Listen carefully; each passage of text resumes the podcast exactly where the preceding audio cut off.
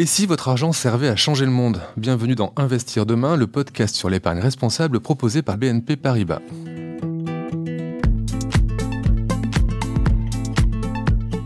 Notre maison brûle et nous regardons ailleurs. Cette phrase de Jacques Chirac, elle a été prononcée en 2002 lors du quatrième sommet de la Terre. À l'époque, l'écologie et le climat n'étaient pas des priorités pour tout le monde, mais en 20 ans, les mentalités ont évolué et c'est désormais toute la planète qui a pris conscience de l'importance de changer ses habitudes. Nous pouvons tous contribuer à améliorer la situation en modifiant nos habitudes de vie, de consommation, mais aussi d'épargne, comme nous allons le voir dans cet épisode. Et pour parler d'épargne responsable et d'environnement, j'accueille Clémence Lacharme, manager au cabinet de conseil Carbone 4. Bonjour Clémence. Bonjour. Et Guillaume Pietrowski, directeur de l'offre financière BNP Paribas Banque Privée. Bonjour Guillaume. Bonjour.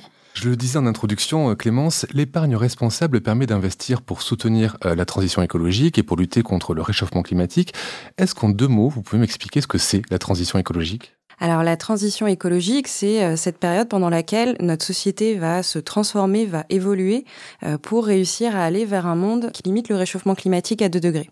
Et pour ce faire, il va falloir qu'on travaille la transition euh, sur les différents secteurs d'activité et qu'on réduise à la fois les émissions de gaz à effet de serre sur l'ensemble des secteurs et aussi qu'on apprenne à s'adapter à ce réchauffement climatique. Donc ça passe par des, euh, des changements, par exemple, dans, dans l'habitat ou dans la manière de produire?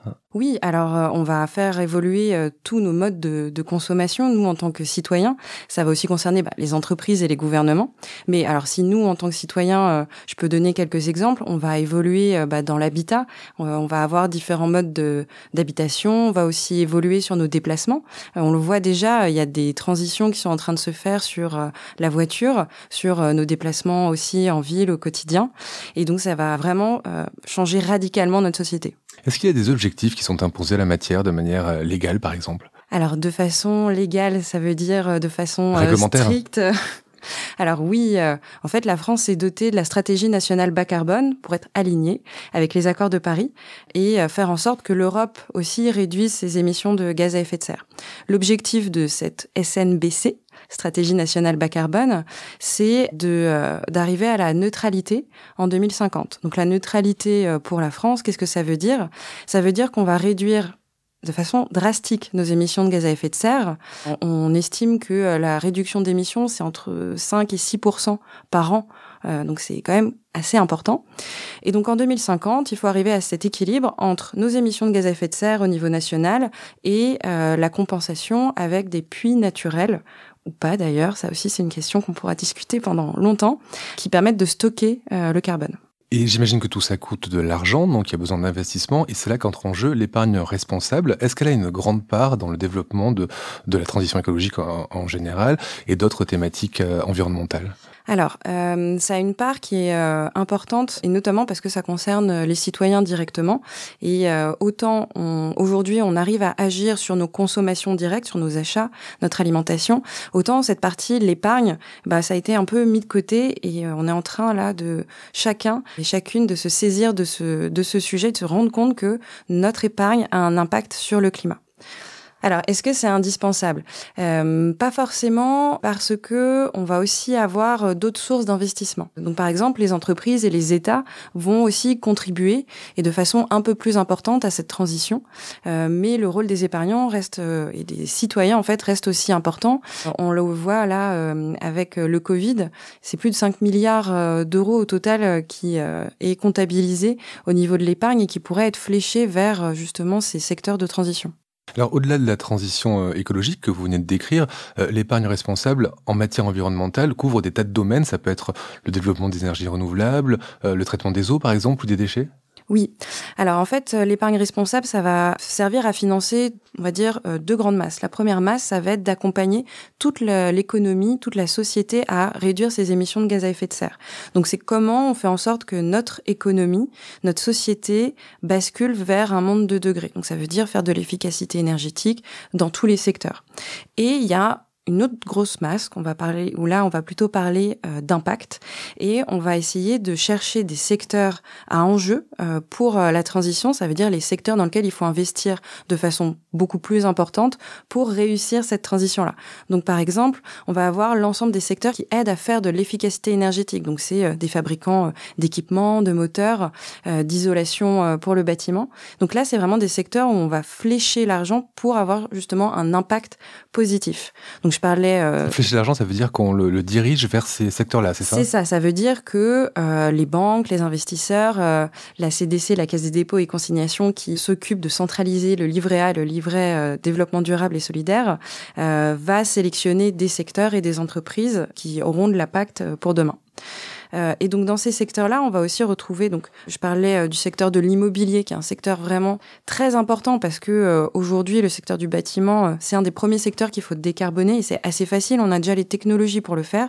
Il faut juste les investissements. Après, on a aussi le secteur des transports qui va être très important à décarboner.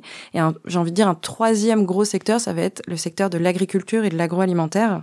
Il va falloir vraiment qu'on transforme à la fois notre façon de produire euh, de l'alimentation, mais aussi euh, il va falloir qu'on transforme notre alimentation en tant que telle, euh, manger moins carboné, donc moins de protéines animales et davantage de protéines végétales.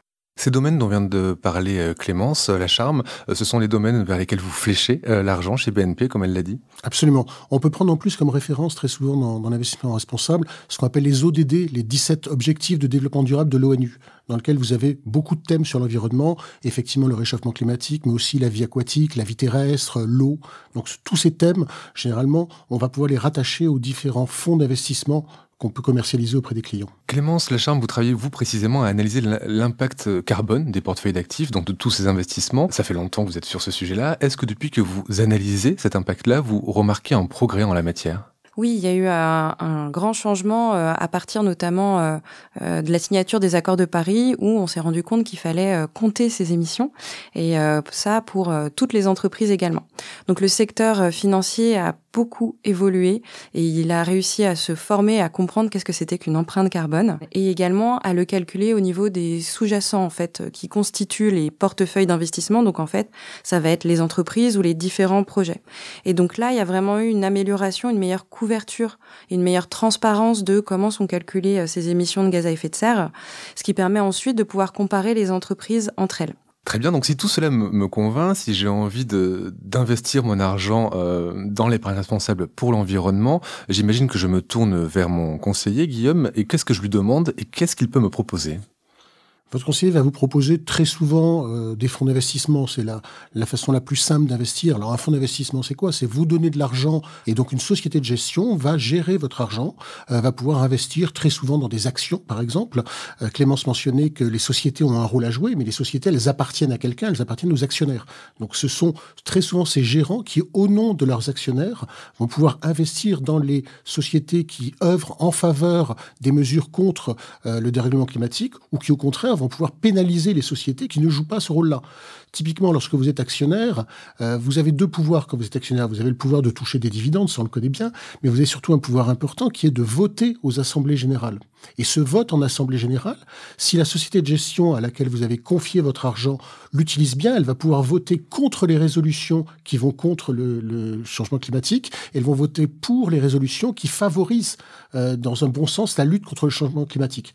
Elles peuvent même refuser certains administrateurs, par exemple, qui ne seraient pas en faveur de la lutte contre le dérèglement climatique. Tout à l'heure, vous avez parlé des ODD de l'ONU, euh, qui permettent justement de sélectionner des thématiques environnementales en particulier. Je sais que vous avez un outil qui s'appelle My Impact, qui, quand on veut euh, investir son argent, euh, permet justement de flécher le mieux possible, le plus précisément possible son investissement. Vous pouvez nous en parler? Absolument. My Impact, c'est un outil qu'on a développé qui va permettre soit de sensibiliser un de nos clients qui n'est pas encore complètement sensibilisé aux thématiques de l'environnement, soit au contraire préciser avec un client qui a déjà des objectifs quelles sont euh, les thématiques qu'il va préférer. Si par exemple on regarde uniquement les 17 objectifs de développement durable, il va être plus intéressé par des thématiques purement environnementales qui sont le réchauffement climatique, la vie aquatique, l'eau, euh, la distribution de l'eau par exemple, ou il peut aller sur des thématiques qui ne sont plus environnementales, il y a la lutte contre la faim, il y a l'éducation, etc. Est-ce que vous notez, vous de votre côté, un intérêt euh, des particuliers pour l'épargne responsable euh, environnementale? Oui, euh, ça s'est accentué, je pense, euh, ces deux dernières années. Euh, D'une part parce que les banques mettaient plus d'informations à disposition et commençaient à ouvrir un peu leurs explications, les méthodologies, comme j'expliquais tout à l'heure. Mais il y a aussi des mouvements, des ONG qui ont commencé à faire des publications sur le sujet. Et on a vu apparaître aussi des plateformes qui permettaient de comparer les différents fonds, les différentes possibilités d'épargner. Donc il y avait également les SICAV, les fonds euh, dont vous parliez euh, juste avant. Guillaume Pietrowski oui, alors ce qu'on a développé, justement c'est le sujet qu'on évoquait, c'est comment on va pouvoir juger de l'intensité de l'impact. En face, on a mis en place une méthodologie propriétaire chez BNP Paribas qui nous permet de noter, alors on a pris une notation, on appelle ça des trèfles, on note de 0 à 10 trèfles. 0, c'est il n'y a pas d'impact. 10 trèfles, c'est vous avez un impact maximum sur les thématiques de changement euh, climatique, par exemple, que vous avez choisi. J'espère qu'ils sont à quatre feuilles, vos trèfles. Et, du coup, maintenant que j'ai investi mon argent, donc tout ça c'est très chouette, hein, mais comment je suis sûr que l'argent euh, que je vais investir va partir dans une cause environnementale Est-ce que c'est vérifié? Est-ce qu'il y a des, moyens de contrôle? Des labels peut-être? Oui, alors il y a des labels qui existent euh, en France. Je pense notamment au label euh, Greenfin ou au label euh, Finansol. Donc c'est des labels qui permettent de certifier que le fonds permet de répondre à des critères assez assez stricts. Donc on va aller regarder la composition du fonds. Est-ce que la part d'entreprises qui contribuent à limiter le réchauffement climatique et à, à améliorer la transition énergétique est suffisamment important? Est-ce que il euh, y a bien les exclusions euh, de fossiles, de charbon que demandent euh, les fonds? Et ce qui risque en fait de perturber les épargnants et de se dire en fait c'est pas encore suffisamment mature et c'est pas fiable comme reporting.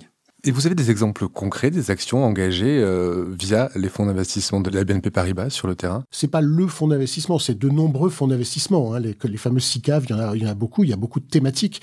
Euh, ce que vous allez avoir, c'est euh, l'image que je vous donnais le, le, plus souvent, le plus frappant, c'est la façon dont la société de gestion va voter en assemblée générale. Je pense que c'est ce qu'il y a de plus concret pour un fonds d'investissement, ce qu'on appelle les fonds d'investissement thématiques. Les thématiques, ce sont par exemple l'eau, le recyclage, c'est ça? Absolument. C'est un fonds, vous pouvez choisir un secteur d'activité ou une façon de, euh, un morceau de l'économie, et le gérant de, de, la société de gestion qui va recueillir vos fonds va investir dans les meilleures sociétés qui vont vous permettre de jouer ces différentes thématiques. Donc ça, c'est une action plutôt indirecte, mais euh, est-ce qu'il y a des actions plus directes?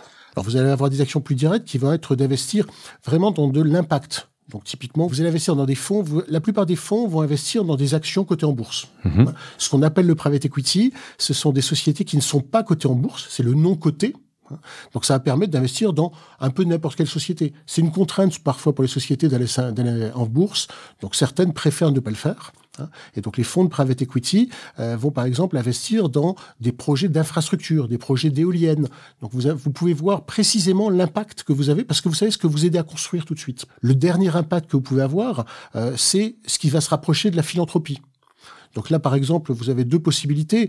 Nous, on fait beaucoup de, fonds qui vont vous permettre, en plus du fonds dans lequel vous investissez, par exemple, d'aider une association d'utilité publique. On a, par exemple, avec certains, certains produits qu'on a pu conseiller les années passées, permis de planter 500 000 arbres avec l'association Reforestation. En ce moment, on travaille avec la fondation Tara Océan, qui est la première association d'utilité publique sur la recherche en biodiversité marine, et on investit directement, on leur donne de l'argent pour qu'ils puissent aller faire leurs projets, notamment dans, dans la zone polaire. Est-ce que tous ces placements dont, on vient de parler sont des placements qui sont risqués comme l'épargne traditionnelle? Est-ce que ce sont des placements qui rapportent comme l'épargne traditionnelle? Alors, risqués comme l'épargne traditionnelle, oui, c'est aussi risqué. C'est-à-dire que tout produit financier a sa part de risque. Ensuite, il faut voir quel produit financier. Euh, les fonds vont avoir des échelles de risque qui font que vous prenez plus ou moins de risques. Donc une, une, fois que vous avez accepté un niveau de risque, pour un niveau de risque, vous allez avoir certains niveaux de rendement, donc ce que ça vous rapporte directement. Et donc vous allez, on va pouvoir vous donner à un niveau de risque donné ce qui vous rapporte le plus. Si on regarde l'ISR par rapport, vous, vous évoquiez euh, les placements traditionnels. Bon, L'ISR, euh, c'est l'investissement socialement responsable. C'est l'investissement socialement responsable. C'est un des labels qui existent. Euh, il a l'inconvénient, on va dire, pour l'environnement, d'associer aussi euh, des préoccupations sociales et gouvernementales, pas uniquement l'environnement. Il n'est pas pur sur l'environnement. Mais si vous regardez néanmoins les, indices ISR qui sont le, les plus communément admis, euh, en 2020 par exemple, par rapport à leur indice équivalent non ISR, ils ont rapporté 5% de plus sur l'année aux investisseurs. D'accord, parce qu'on pourra avoir l'image de l'épargne responsable qui soit peut-être un peu moins rentable, mais euh, c'est tout aussi rentable, sinon plus rentable que l'épargne traditionnelle. En fait, on se rend compte que les critères qui, sont, qui vous obligent à avoir de l'épargne responsable, on appelle ça les critères ESG, environnementaux, sociaux et de gouvernance. Donc une société qui va appliquer ces critères, bah, elle va être finalement, elle va avoir une gestion un peu plus vertueuse. Donc elle va réussir à avoir des résultats un petit peu meilleurs et puis elle va éviter aussi euh, les grosses erreurs de management, elle va éviter euh, les gros risques de réputation. Si vous prenez l'automobile et si vous n'avez pas euh, été investi, si vous n'avez pas investi trop dans le, dans le diesel par exemple, ou si vous avez fait attention à avoir des, des, véhicules propres, vous aurez pas, vous serez pas pris dans le dieselgate par exemple. Hein. Donc voilà, c'est le charme de, de, ces critères ESG, c'est que ça va permettre de plus en plus parce que tout le monde met la pression dessus.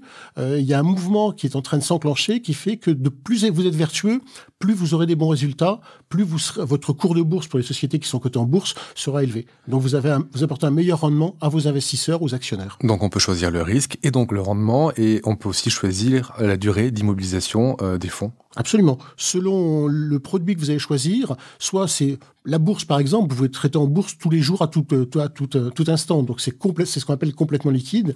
Un produit encore une fois de private equity, donc c'est nos investissements de non cotés.